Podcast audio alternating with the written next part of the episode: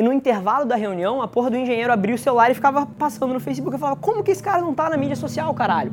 Tá aqui do meu lado mexendo nessa porra.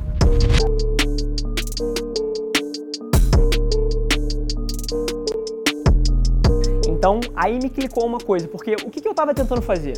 Eu estava tentando produzir conteúdo para treinar o meu time, para que eles educassem os clientes a comprar o que eu queria. O que, que eu falei? Cara, eu vou direto para o consumidor. Digitalizar uma empresa industrial era uma coisa impensável no meu setor e principalmente no Brasil. E aí tá o grande lance que as pessoas eu conto não acreditam. Eu meti 70 mil reais em Facebook Ads em 2014, quando, quando empresa nenhuma fazia isso. Isso era, tipo assim, totalmente lunático, ainda mais na, na, na, indústria. Todo mundo me falava que não ia funcionar. Como eu falei, falavam, pô, o consumidor industrial não tá aí, cara.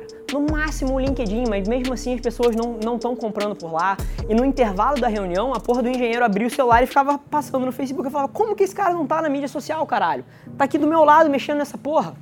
E aí, porra, ia pro corredor, tava uma galera rindo de um vídeo viral no YouTube. Eu falava, cara, o consumidor está aqui. O meu problema deixou de ser como vender mais, mas como administrar o crescimento da empresa.